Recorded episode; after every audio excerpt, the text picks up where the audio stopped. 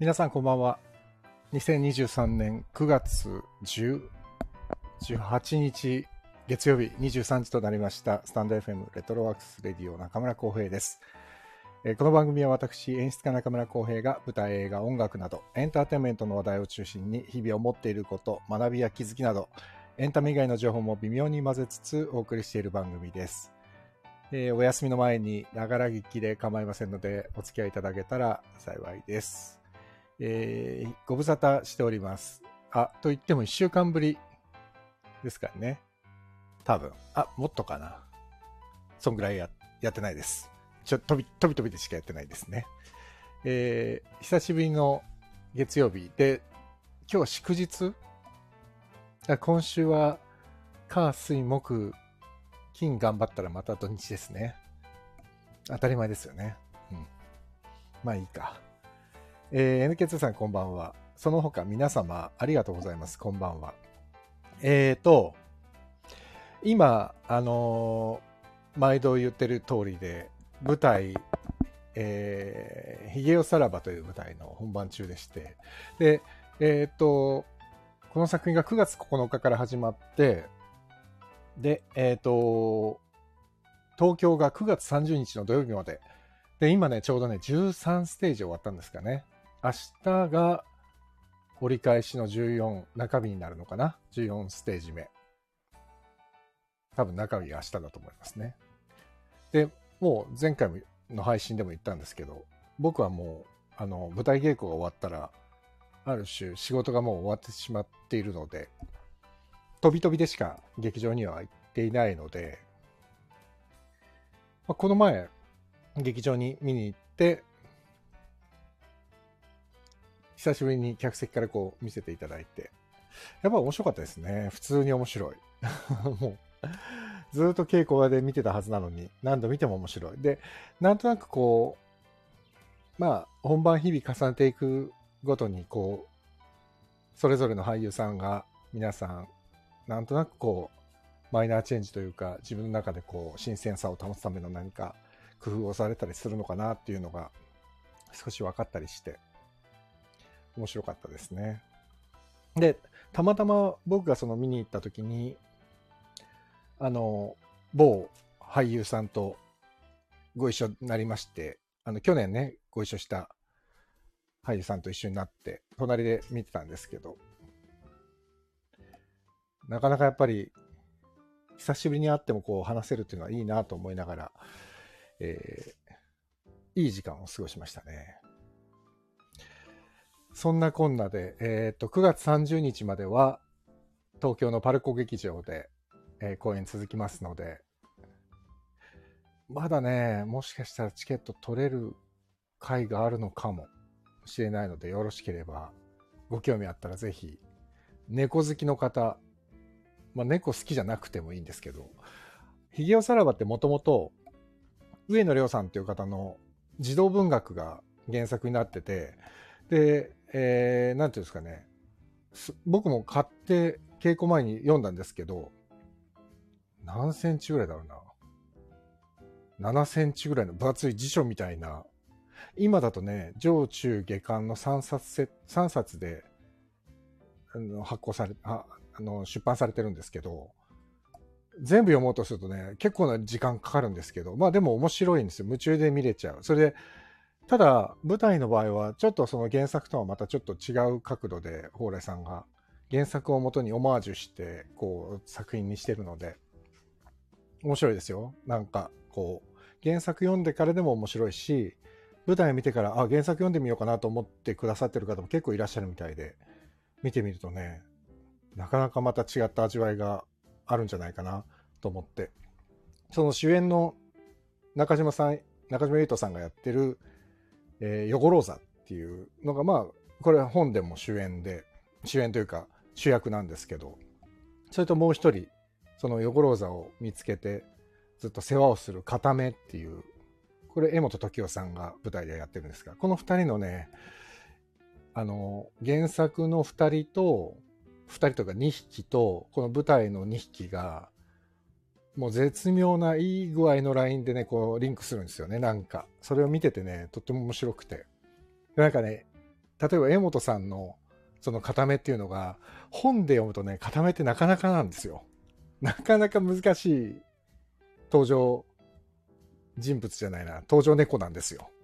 でも、それをね、江本さんがね、本当に絶妙なさじ加減で、で、やっぱ江本さんってすごいなと思うのは、一言セリフ喋るとなんか空気がバッて変わるっていう感じが、やっぱりこの前も久しぶりにあの客席で見てて、ああ、やっぱ声、パッと音を出すだけで、江本さんって空気、なんていうの、空間の空気変えちゃうから、やっぱすごいなと思って、うん、見てましたね。なんで、その独特の空気感が固めにぴったりで、ぜひ見ていただきたい。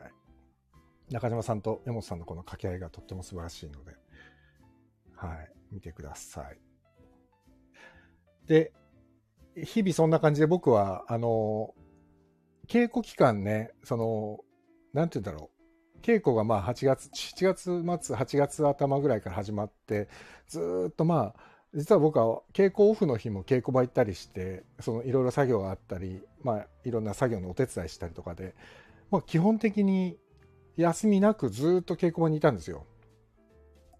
で、9月も劇場入って開幕するまで、だからまあ10日、11日ぐらいまでは劇場にいた、つきっきりでいて、で、その、パルコの稽古が始まる前は、あの、アンカルっていうね、まあこちらも蓬莱さんの、蓬莱竜太さんの作品室のアンカル、昼下がりの思春期たちは漂う狼のようだっていう作品に関わってて、それもね、7月10日ぐらいまで本番だったんですけど、その後もね、ちょっとこう、いろいろと後後にやらなきゃいけないことが結構多くて、本番のね、あ、本番じゃないや、パルコ劇場の稽古に入る直前までそのアンカルの後処理というか、仕事をしてて、だからね、基本的にそのアンカルの稽古が始まった4月末、あ、違う、5月頭ぐらいか。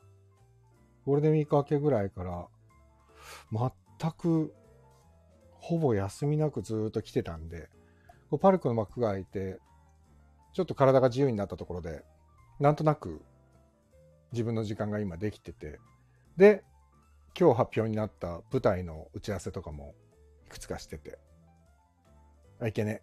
NK2 さん、自宅さん、こんばんは。自宅さん、ご無沙汰しております。こんばんは。って、沖さん、沖さん、ありがとうございます。いらっしゃってくださって。沖さんもご無沙汰。あ、ゴリさんもありがとう。ゴリさん、ちょっと後で上がれますかね？せっかくだから喋りましょうよ ゴリさん、ありがとうございます。はい。そう。で、ちょっと後でその話をするとして、あ、いいよ、ありがとう。じゃあちょっと後ほど一回、一発。で、今日久しぶりに、えっと、まあ、30分から長くても12時前に終わろうと思ってるんですけど、あそんなにいかないか。まあ、30分ちょっとね。で、えっと、今日ちょっとお知らせが出て、その、このゴリゾーさんの、ゴリゾーステージっていうゴリさんがプロデュースしてる芝居に、4年ぶりに僕が演出を担当させていただけることになりまして、その話をちょっと後でしたいんですけど、その前にね、もう一個僕は仕事があってですね、今このパルコ劇場でやってるヒゲオさらばが、まあ9月30日でパルコ劇場が千秋楽を迎えて、その後10月の4日から、えー、今度は大阪に行くんです。で、10月4日から9日まで大阪のクールジャパンパーク大阪 WW ホールっていうところで、えー、8ステージかな、大阪は。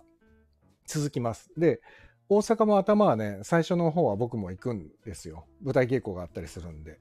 なんですけど、まあ、大千秋楽まではちょっと大阪には入れないんですけど、なので、その大阪まではこのパルコステージがちょっと続くっていうことなんですよ。で、これ、あのもう今年頭からずっとやってるパルコ劇場会場50周年記念シリーズっていうやつの一つなんですけど、これがまた今年いっぱいずっとこの記念シリーズが続くうちの一つなんで、なんか素晴らしいラインナップがたくさん揃ってる中のね、一つの作品なんで、もうぜひ本当に見ていただきたいので、多分ね、まだね、本当に撮れる日があると思うんですよ、平日とか。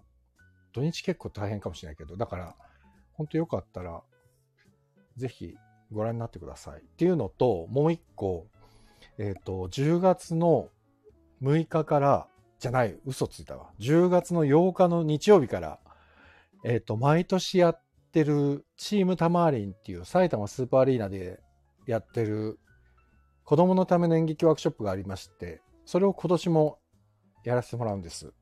でもなんと10回目で、要は10年目なんですよ、今年。アニバーサリー。もう自分で10回もやってんだと思ってちょっとびっくりしたんですけど、一番最初の年はね、あの、演劇ワークショップだけで、で、僕だけだったんですよ。僕とね、あと、落語の、落語ワークショップみたいなのが、まあ一緒、合同ではなくて別でやってて、それで、何人ぐらいだったかな最初15人ぐらい来てくれ、あ、15人もいなかったな。10人ぐらいだったかな来てくれて、あ、もうちょっといたか。で、みんなで、やっぱりこう、ワークショップやって、最後発表会までやってっていうのをやったら、なんだかありがたいことに評判が良くて、で、翌年も翌年も翌年もってずっと毎年毎年続いてて、ついに10回目ですよ。コロナもあって、なんか大変な発表会もできない年もあったんですけど、それでもね、子供たちが、えっ、ー、と、今年はないのかって言ってくれてたんで、コロナ禍でも集まって2、3回だけみんなでちょっと演劇の遊びをやったりとかして、ね、本当はね、発表会が終わってみんなで打ち上げだっつって、そのスーパーアリーナの控え室みたいなところでみんなでお菓子とお茶でパーティーをする、ジュースとね、お菓子でパーティーをするみたいなのを 毎年やったんだけど、コロナの時はそれもできなかったしね。ただ、去年から少しずつまた、なんとなくこう、そういうのもできるようになってきて、で、今年は10回目ってことで。で、毎年、えっ、ー、と、1年目はですね、演劇で僕だけがやってたんですけど、2年目以降はダンスで、あの、佐藤美希さんっていう、あの、ダンサーの方が、コンテンポラリーダンサーのもう、とてつもなくこう、素敵な方なんですけど、もういろんなね、僕が、まあ、パルコでもそうなんですけど、いろんなところでこう、人に会うたんびに、みんなミキさん、佐藤美希さんを知ってるんですよ。もう、そのぐらいコンテンポラリーダンス界の重鎮の方で、その方とね、僕が2人でずっと、ここだから8年間ぐらいやってきて、で、ダンスをミキさんがやって、演劇を僕がやって、発表会の時は演技とダンス別々やったり、た、たまにこう一緒に合作で作ってみたりとかっていうのを繰り返す8年間だったんですよね、ずっと。そう、だから今回のえっ、ー、と、パルコ劇場のヒゲオサラバのステージングを担当している平原慎太郎さんも佐藤美希さんのこと知ってて、わ、美希さんと一緒にワークショップやってるんですかって言われるような方なんですよ。だまあね、で、今年は、えっ、ー、と、ミキさん、もう本当にミキさんもお忙しい方なんで、ダンスは今年はなくてですね、だから、2年目から続いてたダンスが今年初めてないのかなで、その代わりというか、代わりというわけでもないんですけど、あの、テアトロコメディア・デラルテっていうね、仮面即興創作演劇。だから今年演劇が2つ続くんですけど、このテアトルコメディア・デラルテのワークショップと、僕の演劇ワークショップが2つこう続いてやる感じなんですよ。で、そのココメディア・デラルテっていうのがね、大塚弘太さんっていうこの俳優さんももう本当に素晴らしいんですけど、この大塚弘太さんが、えっ、ー、と、まあ、ニューヨークで演劇を学んできた方で、で、コメディア・デラレテっていうね、イタリアの仮面即興創作演劇っていうのを、日本で多分、しっかりこんなやってるのって多分、広田さんだけなんじゃないかなっていうぐらい素晴らしい俳優さんで。で、この前も、あの、コメディア・デラレテの公演が下北沢であったんですけど、その見に行って、まあ面白い。で、まあ共通の知り合いもいたことで、このコメディア・デラルテで今年はやりましょうみたいな話になって、そう。で、えー、コメディア・デラルテのワークショップは全3回、9月30日と10月7日と10月8日の3日間。で、これはね、5歳から高校生まで。で、保護者の方も参加できちゃうっていうね。これはもう、まあ面白いですよ。もう間違いなく面白い。で、その後に、10月8日の日曜日から、えー、10月の22日の日曜日まで、毎週末かな。えっ、ー、と、全6回。これ僕がやる演劇ワークショップを全6回、埼玉スーパーアリーナのトイロっていうスタジオでやります。で、今年も、もうね、これは3年目、よ3年目からかな。ずっとお手伝いしてくれてる元劇団ハーベストのメンバーが、えー、今年も川端光さん、高橋沙羅さん、篠崎ニーナさん、久蔵カルさんと4人手伝ってくれますので、あの、で、今年はね、この4人プラス、今まで参加してくれてた、えー、だから僕はもう 10, 10, 年やってるってことは、最初に10歳ぐらいで手伝あの参加してくれた子がもう20歳になってるわけですよ。そうなると、その子たちがもう高校とか大学で演劇部入ったり、劇団入ったりしてる子もいたりして、この演劇ワークショップから演劇を始めて、今そういうところで活動してる子もいたりして、そういう子たちがこう、今回はこうして、あの、講師側というか、お手伝いで入ってもいいですか？みたいな連絡くれたりして。だから、この元ハベスの子たちとプラス、今までの参加者で先輩、だから OB とか OG が今年は来てくれそうなので、えー、埼玉周辺の子供たちがこの時間に絶対聞いてないよね。じゃあもう、えー、今聞いてくださってる皆様、えー、近隣の子供たちにお知り合いがいる皆様、ぜひこのえー、コメディア・デラルテと、えー、僕のチームタマリン演劇ワークショップ、こちらぜひ、あの、宣伝してください。お願いします。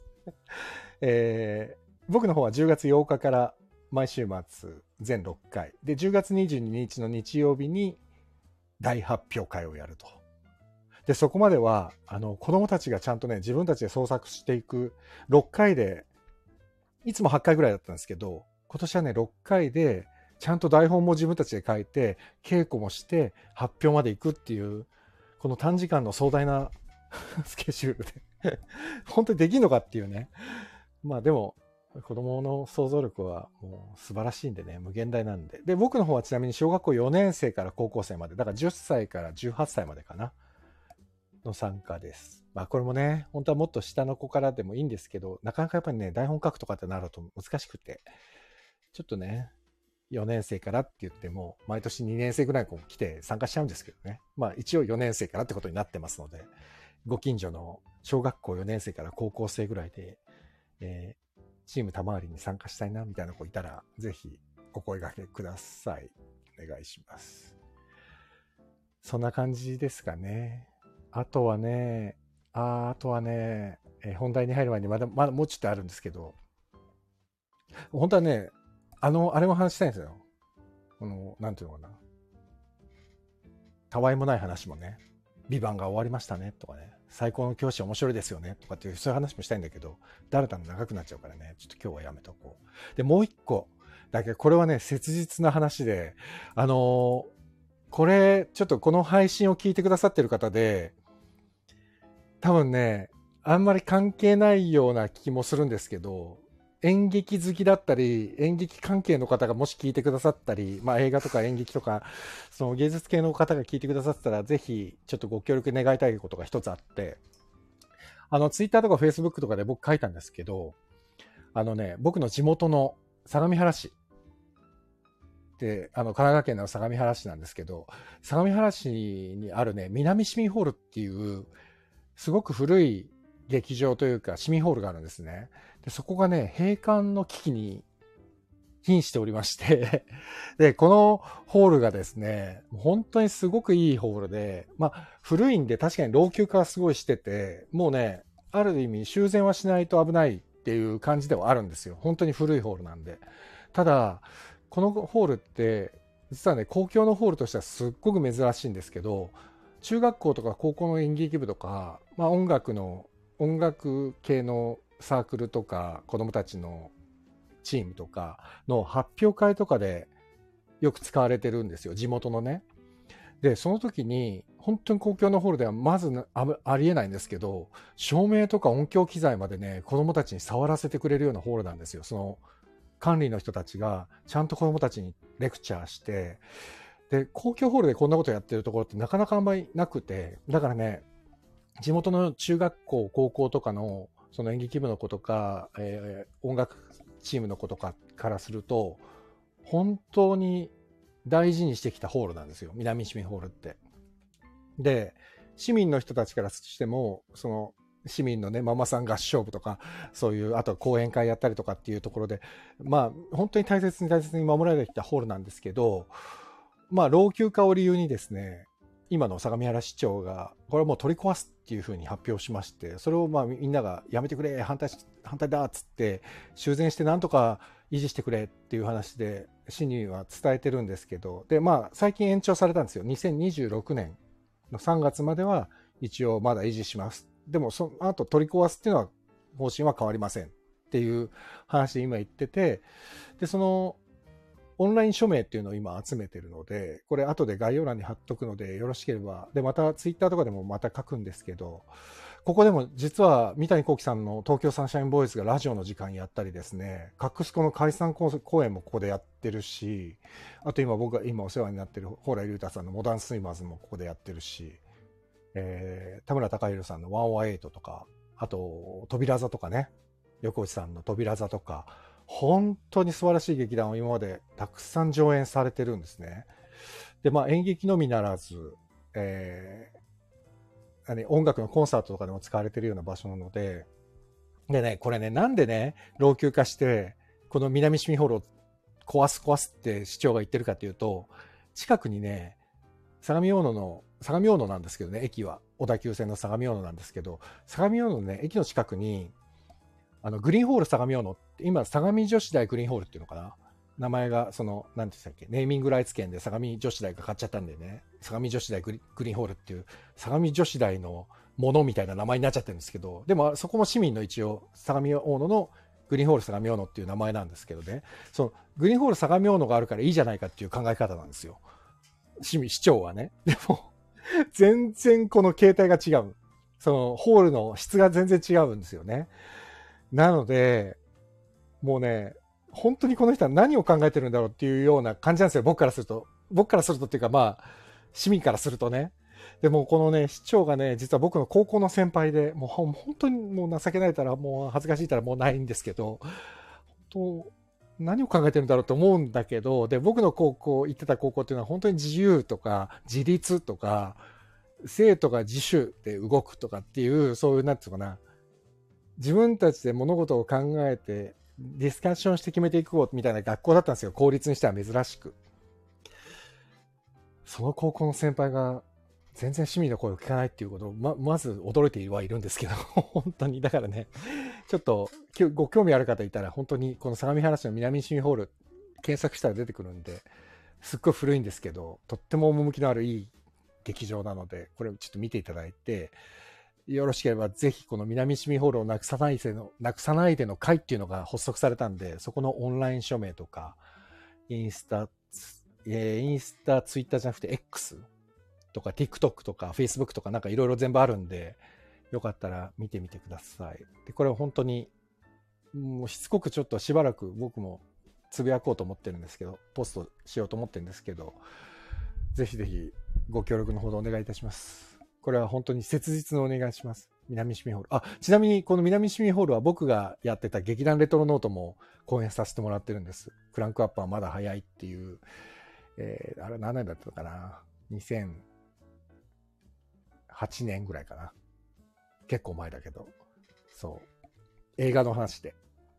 最初にショートムービー流して、その後芝居やるみたいな作品だったんですけど、これを南新ホールでやらせてもらって、そう、その時はテイク2の深沢さんもね、座長でいてくれてとかっていう時期だったんですけど、そんな思い出深い場所です。ただこれね、感傷的にねノ、ノスタルジックな気持ちで思い出深いから残したいとかそういうわけじゃなくて、実際本当に市民がすごくうまく活用してるホールだったんで、それをね、全部グリーンホールに置き換えるというのはなかなか無理な話だっていうのを多分、なかなか市長は理解してもらえないところがあるので、まあ、こういう署名をしましょうということで活動してるので、よかったらお願いします。ぜひ。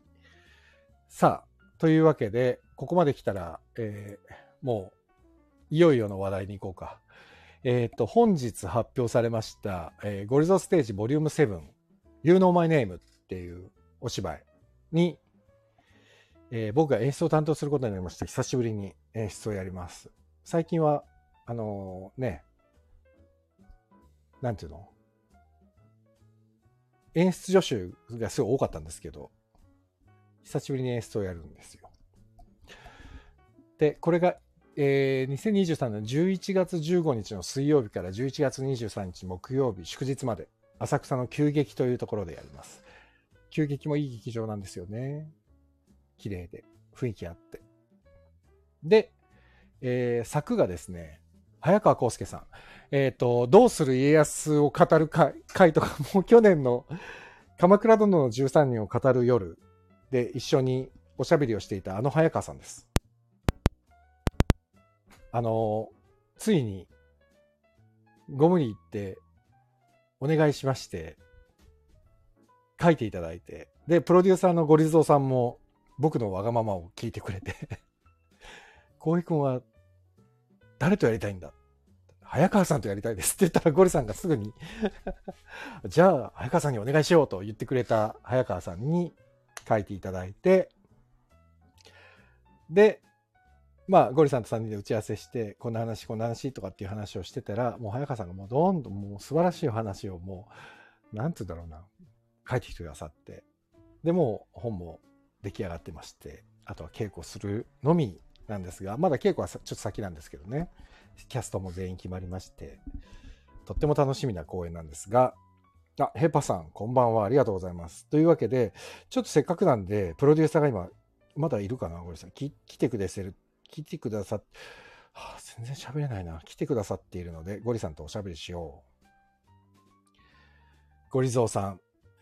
ゴリさん。もしもし。あ、ほら、アンドロイドともできるようになったんですよ。ね、前、そういえばなんか、一回飛び込みで参加したけど。ゴリさん、出ましたね、ついに情報が。いやーもう本当11時55分ぐらいから手が震えていたよ。マジで。お昼の？いや、あの、結局俺手動でやってるからいろんな情報公開。ホームページとかはまあやってくれる人がいるんだけど、あ11時50分の時点でホームページのテキストにミスがあったことがに気づいて 急いで直してもらって、あそうだったんだ。もうそしたら残り5分っていうところで手が震えながら、あの、あの、X? X っていうのめんどくさいからあれだけど、ツイッターのツイートボタンを押すっていうね、はいはいはい。いやいや、楽しみですね。とりあえず、うんとりあえずやっとこっからいざっていう感じですね。ねタイトルがね、You Know My Name っていう、あの、某、有名なロックバンドの、これもう言わない方が絶対いいと思うんで、言わないですけど。もう言っちゃったけどね。某某ロックバンドの話なんですけど、そのあの、そう。なになにわからない人には多分わからないんだよね。いや、わらからないわからない。うん。で、見に来てもらったら、そうそうそう。もうね、知らない人はいないバンドの話なんだよね。多分。うん。正直、俺はこのタイトルは知らなかった。あ、そう。うん。あ、そうなんだね。だから、変に勘ぐってから見に来ても、勘ぐらないで見に来ても、大大丈夫なんじゃないかなとは思そうですね。う。うん。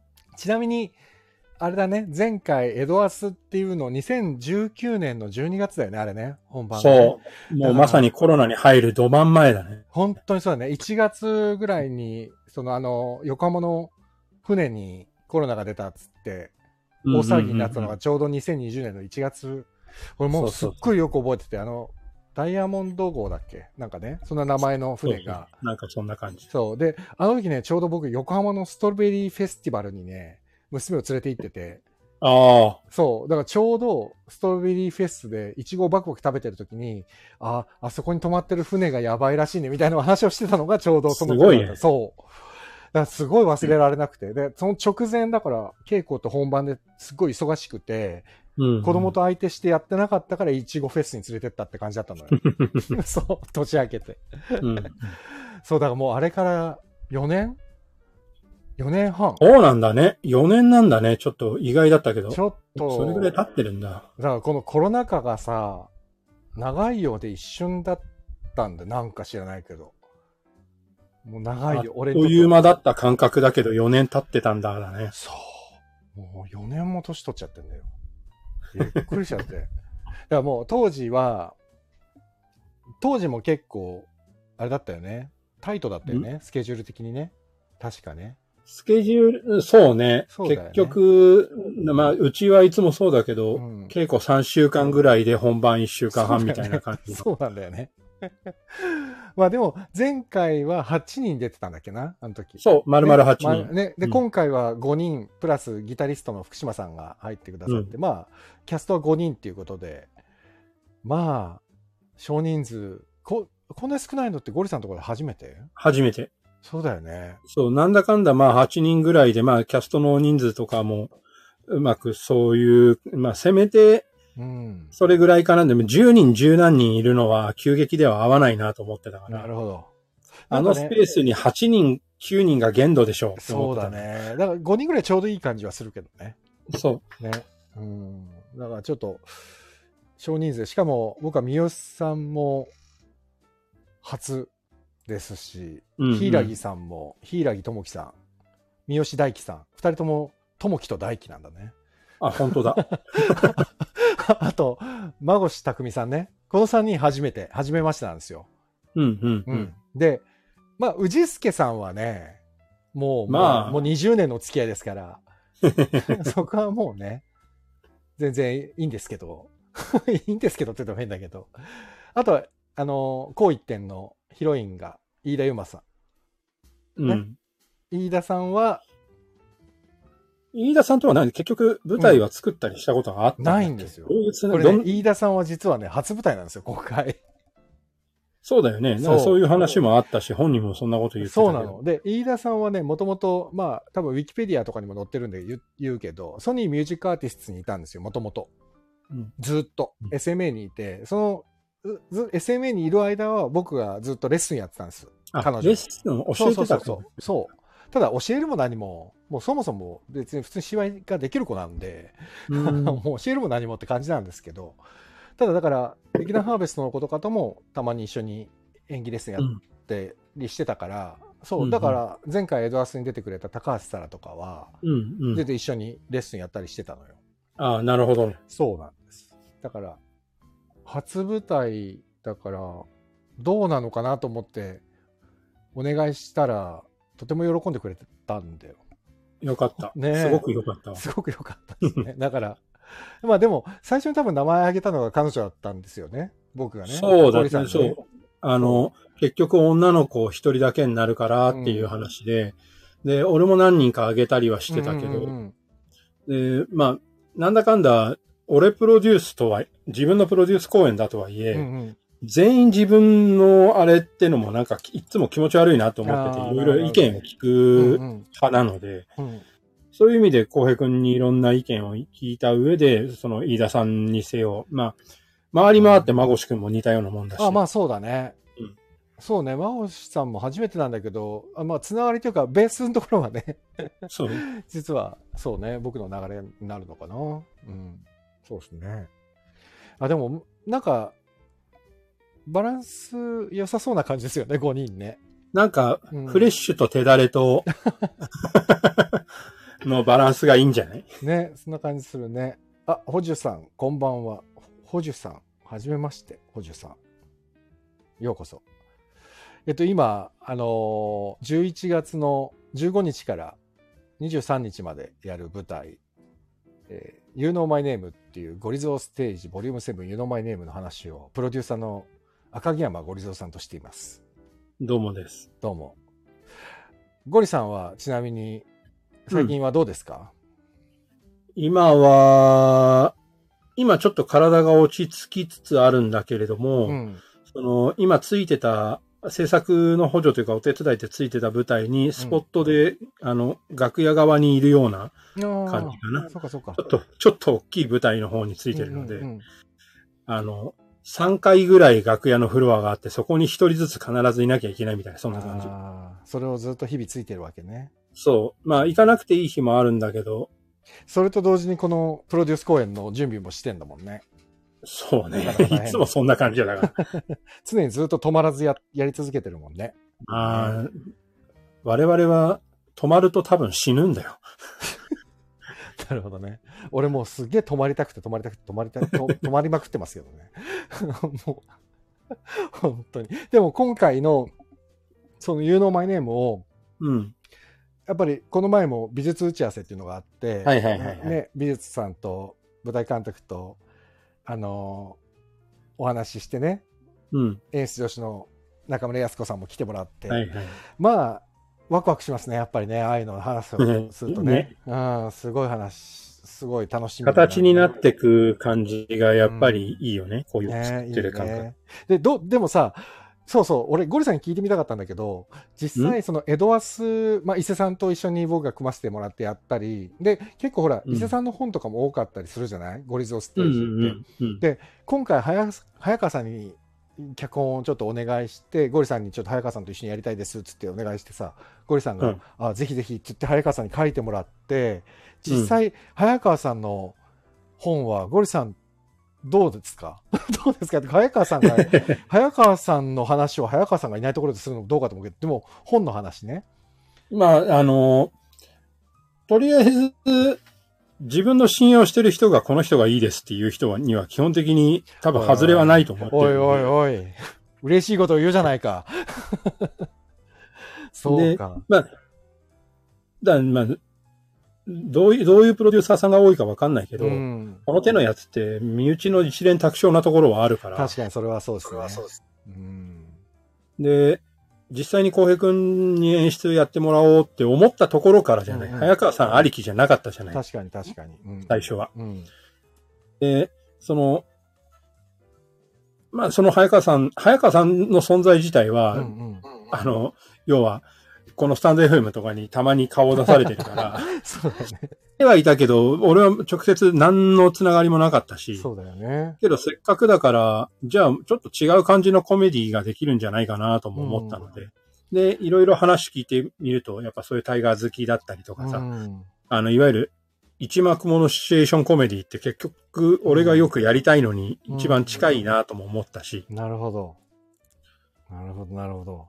いやね、そうそう、スタンド FM でね、あのー多分、コロナ禍で最も仲良くしてくれたのが早川さんですよ、俺に。俺とね。だから、共通の、あの、例えば、早川さんと僕の間に一番共通で強くそびえ立っているのが加藤リリカさんっていうね、今ほら、それこそレミゼとはいかに出てるミミュージカルスターですよ。彼女が出てた、えっ、と、レディバード・レディバードっていう池袋のビッグツリー、グリーン、シアターグリーンでやってた、すっごく楽しい子供のミュージカルがあって、それを作演出してるのが早川さんだった。もうそれは終わっちゃったんだけど、うんうんそれで、ずっと見てて、で、早川さんには何度かご挨拶させていただいて、で、早川さんもハーベスト見に来てくれたりしてて、うん。それで、その程度だったんですよ、付き合いは。ででも、そう、コロナ禍になって、で、早川さんはね、三谷さんとか、そのシチュエーション、シットコムっていうのがすごく好きな方で、でその話も、リリカとかからも聞いてたから、あ話してみたいなとか、ご飯食べに行きたいですねとかって言ってて、でも、そしたらコロナになっちゃって、うん会うのもままならない状態になったら、スタンド FM を聞きに来てくれて、たまたま。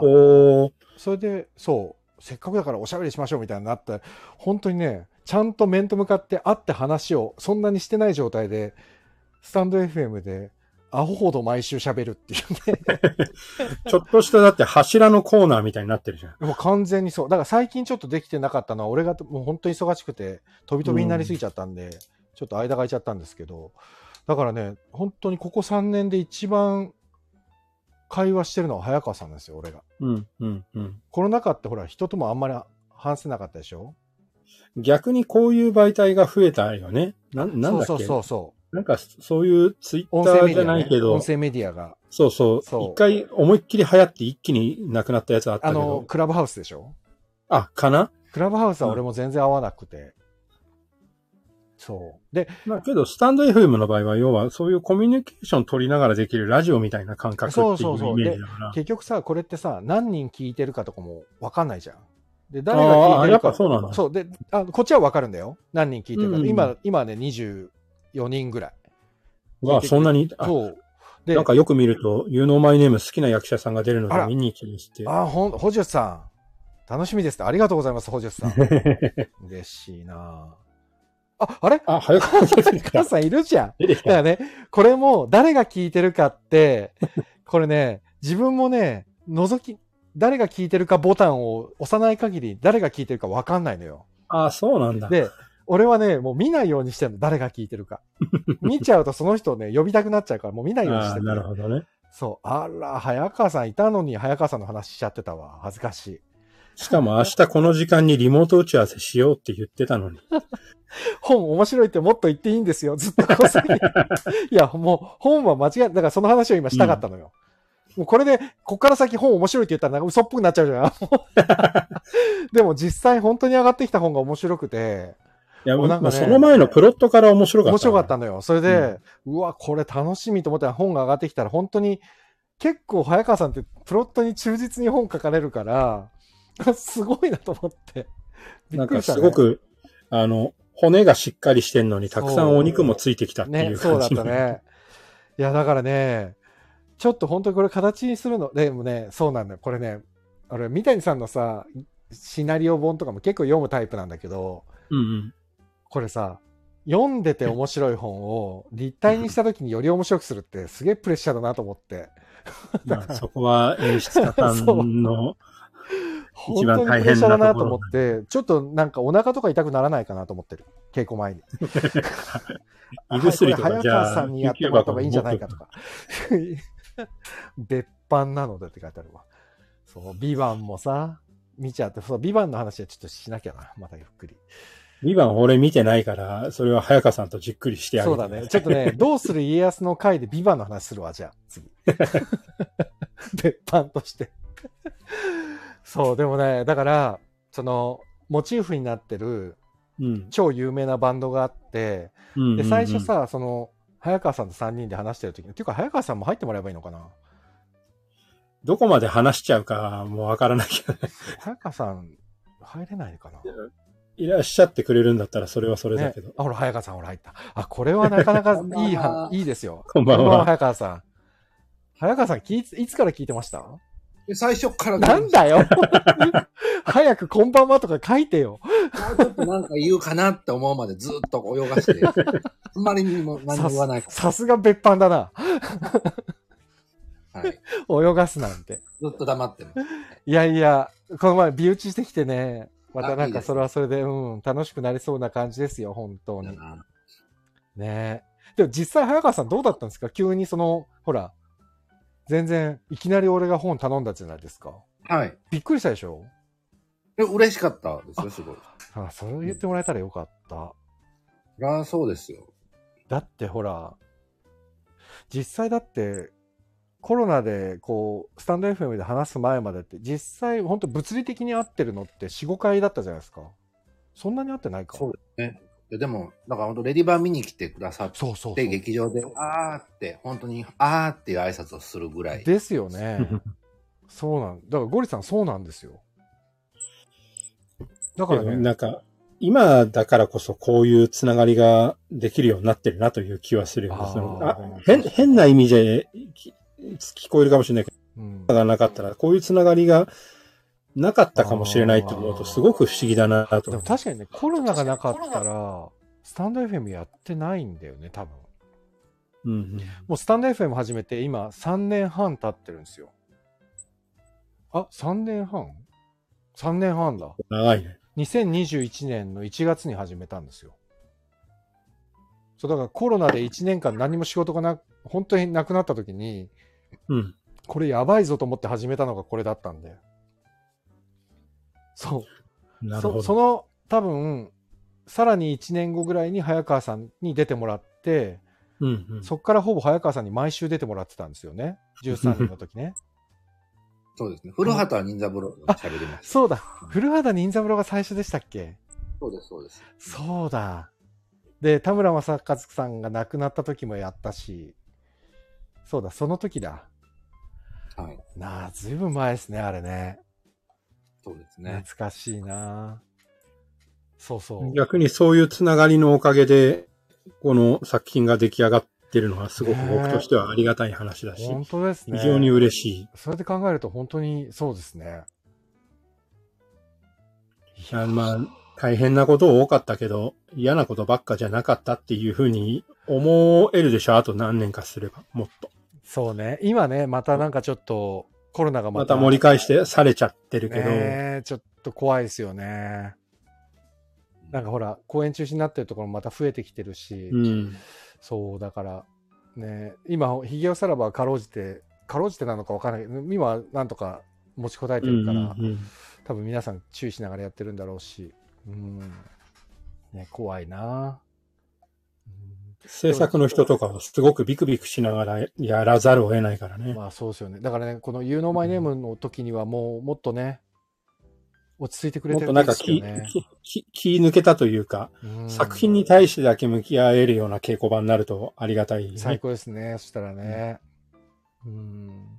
でも実際この、You Know My Name の本を書いてもらって、で、まあ、はいはい。とびきり面白い話になだからもう本当にプレッシャーすごいですよ。今もうすでにね。早川さんの本のプレッシャーがね。僕には頼みますよ。すごいプレッシャーが来てるわけですよ、今ね。で、でもさ、早川さん書いてる時って結構、どうどうでした？大変？大変？大変、ですよ、もう。書くのは本当に大変ですよね。僕はあのーここ数年ずっと原作のあるものとか、まあお仕事で台本書くことばっかりだった。うんまあ、久しぶりにこう自分と向き合うみたいそうですよね。オリジナルだもんね、完全な。な。なんか自分ちゃんとこういうのやらなきゃダメだなってすごい思いました。ああ、そうなんだ。でもやっぱぼ僕はほら、本書けないから、ゴリさんも本書かないもんね。無理無理無理無理。ねえだから本こういう専門職の人には頭があ上がらない。そうだから、やっぱりこの前ね、その、ヒゲオさらばとかでも、蓬莱さんもすごい本書くの大変そうだったのよ。うんで、。やっぱり、それでもさ、稽古始まっちゃってさ、まだ全部上がってないっていう時に、蓬莱さんにやっぱりさ、どんくらいに上がりますかね？とかって言ったら、おうおう、うんうん、まあまあまあまあまあ、みたいな感じなのよ、やっぱり。このね、本当鬼のようなことを言わなきゃいけないんだけど、ほら、上げ、ほら、演者としてはやっぱり、スケジュール立てなきゃいけないから、早く上げてもらわなきゃいけないわけじゃん。うん。でも書いてる方としてはね、早川さんね、はい。そんなこと言われたら本当、旗をしたくなるよね。いや、でも、あの、言っていいんですよ、それはも本当そそうですよ、それはもうお互い。まあ、制作だったり P 側としては言わざるを得んからね。そうねプロデューサーもね。本当言っていいんですよ。僕は、あの、そう思ってやっあの、だって、本を書くって僕らの仕事ですから。そう当たり前のことだ早川さん、本当に、まあ、多分大変だっていうのは置いといても早いですよね。あげるの？あんまりね、あの、世の中に僕が早いっていうのは、うんまあ、広まらないといいなと思ってるんですけど。すぐやるぞって思われてる節がちょっといろんながある。いつもはどうなの？逆実際、はいあの、遅れちゃうとか、稽古始まっても上がってないってことあるんですか？その、いや、僕、仕事で受けてるものに関してはないですね。すごくない？お劇団の公演も素晴らしい。顔合わせで一応、ケツまで一応ある感すごい。らしい自筆で遅れ、なんかその、初日、稽古初日に間に合わなかったってことはないってこと？じ。それはないです。これは相当すごいですね。そうそう。で、でもね、すごいって言うけど、当たり前なんですよ。その通りです。ほら、それはすごい。みんながそれを破りすぎてる。あの、井上久先生なんちゅうとね、本番前日まで上がってないとこあったっていうじゃないですか。そうなんですよ。まあ、面白ければいいじゃないかってみんな言うかもしれないですけど、ね、ね、ちゃんと間に合ってて面白いのが一番いい。まあ一番いい。確かに。しかも、そのスタッフ陣は、だからさ、その小松田とか井上久志さんは、その、本番の本当にそれこそ3日前とか、本番開けても上がってないとかあったっていうじゃないですか。うん。そういう時って照明のプランナーさんとか音響のプランナーさんってどうしてたんですかね？それですよ。僕は、あの、とにかくスタッフさんに嫌われたくないから、役者よりもスタッフさん？そうとにかく誰にも嫌われたくないので、なるべく早く書いて、大体みんなの仕事をちゃんとやれるようにするっていうのが、いやいや、本当に本当に。あの、か、簡単に言うけど、すごくこちら側としては本当にありあがたいことりがたいよ。ね。うん。ですいや。もう、生みの苦しみというか、本書くのって本当に血を吐くような 大変な作業だっていうのも分かりつつも、お願い早く上げてってやっぱ思っちゃうもんね。それは早く上げなきゃみんなダメですよ、いや、だからそういう意味では早川さん本早いし面白い。で、やっぱり早川さんは結果、あの、この前も聞いたんだけど、プロットをきっちり上げてから本書く人なんですよね。そうですねだか。らプロットないと書かない？書けない。あ怖怖くて書けないですね。もうみんなどうやってそんな書くんですか？ななんかでもプロット書かないで書く人いるでしょ、たまに。いる、でも、なんて言ってるだけだと思うんですよ、あの人たちみんなああ、そ実はプロットのような何かは絶対あって、でも言わずない方がかっこいいじゃないですかね。地図なしで海に出すみたいな感じで。いや、けど、地図なしに海に行き過ぎて溺れてる人が結構多いんですよ。でしょ？それは僕は怖くて しょうがないんで、ちゃんとう。なるほどね海。図を書いてこう行くわけですよ。心ずに。なるほど、なるほど。あ、面白いな。確かにね、か、かっこいい感じはするからね。あそもう、そう感覚でパッて書きますよ、みたいな人いたらね。いや、かっこいい。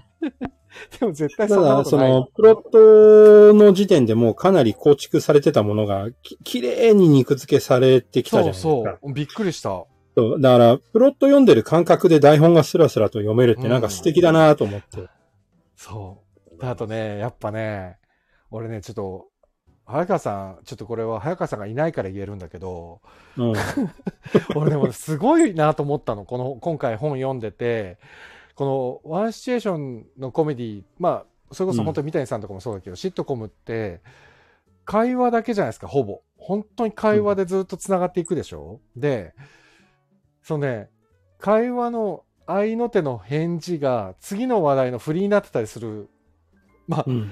日常の会話だったら当たり前なんだけど、これ活字に起こすと相当難しいんですよね、きっと。ほら、どうしても話って一回終わらせて次のターンに進みたくなっちゃうから。でも、うん早川さんの本って本当にケツに次の話題が、にコロコロコロコロ変わっていくから、これ、慣れてないと役者は、このシットコムとかっていうのに慣れてないと役者はね、え、この話っていつ出てきたっけとかって思いそうなぐらい日常会話に近い。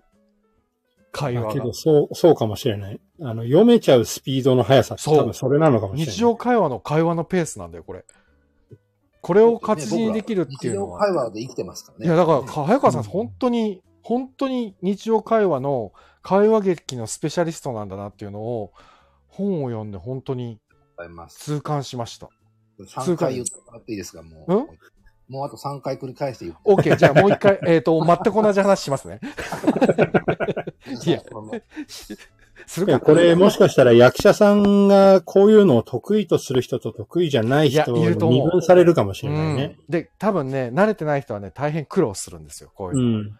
で、俺もほら、俺は、それこそ早川さんと好きなものがすごく近い人間だから、多分ね、早川さんが求める音だったり、テンポだったり、リズムって、もうね、本読んでる時点でなんとなくもう分かってるのよ。で、それって、実際に演じようとすると多分すごく難しいっていうのもなんとなく分かってんのよ。だけど、だからあの演出助手の安子さんには言ったけど、これ読み合わせにちょっと時間かけた方がいいかもって言ったのね、最初の。はいはいはい。そう。でもこれはね、ちょっとね、読み合わせ多少ちゃんとやらないとね、大変かもしれないね。ちょっと可能であれば、早川さんには稽古場に初日二日目ぐらいいあらっ早川さんしゃってい来ますよね、ただいた方が、最初ね。僕はあの、黙ってじーっと睨んでずっといますから。それ一番嫌なやつ。オッケーオッケー。キャストへのプレッシャーがすごい。キャストからの質問一切受け付けずに。受けないん どうなん、じゃあなんでいるのよってなるよ。ー なんかおやつとかこうつまみながらずーっといます。じゃあ、静静かに我々はパーテーションを立てよう。早川さんの方に。ずーっといます。あでも、早川さんはきっと来てくれるよ。稽古場にね。僕あの、寂しいんで、あの、遊びに行くかも。あ、ぜひぜ来てひ、くださぜひお越しください。い。そう。楽しみだな。はい。まあ、僕自身も今回集まってる5人の中でうん確実に知ってるのって実は氏助さん以外だと三好くんだけなのよ。あら。そうか。あの、真越くんにしても平木くんにしても、うん。あのー、初めましては初めましてだからあ。すごいですね、それは。なかなか。そういう意味ではちょっと挑戦ではあるはあるんだね。けど、うん。逆に言うとすごく偉そうなんだけど、こういう会話劇、やうんやっぱ若いうちにやっといた方が絶対いいと思う。なるほどね。いや、でも本当にこれは大変だろうなっていうのはわかるし、あと、まあ、当然会話劇だからセルフ量も尋常じゃないじゃないですか、うんみんな。うんしかも5人しか出てないしね。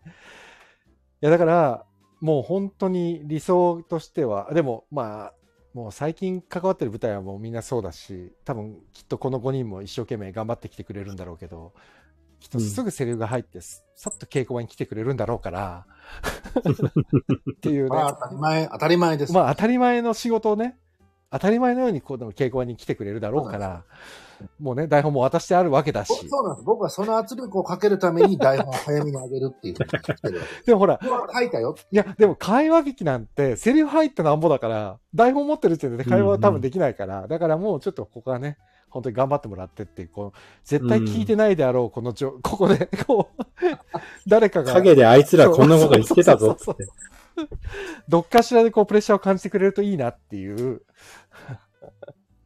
ね。まあでも楽しもみです。しね、本当に楽しみこれが、あ、の、今回出るキャストさんのファンの人とかがこっそりこれを聞いててくれてたら、うん。なんかうまくリークしといてくれるとありがたいね。あの、演出家が嫌なこと言ってましたってああの、あいつらこんなこと言ってたけど大丈夫ですか？なんとかあただ、あの、なんか、ああの、案に伝えてもらう分にはいいんですけど、悪者には絶対しないでくださいね。僕と早川さんは。ゴリさんは僕い嫌われたくない。僕も嫌われたくないタイプなんで、僕と早川さんは基本的にいい人だったって言っといてくださいね。わかった。じゃあ俺が嫌われよう。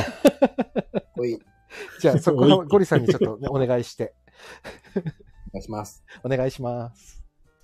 でなんかその、うん今回のキャストさんが決まる前にし台本を上げていただいたじゃないですか、大体。うん、うん。そう考えると、そのこの会話劇の台本を読みながら、自分の知ってるキャストがこう喋ってるんだろうなって当てはめて読んでいくのもちょっと僕は楽しかったです。なるほど。いわゆるあの、今までは当て書きしてもらったりとかが結構多かったから、そうね。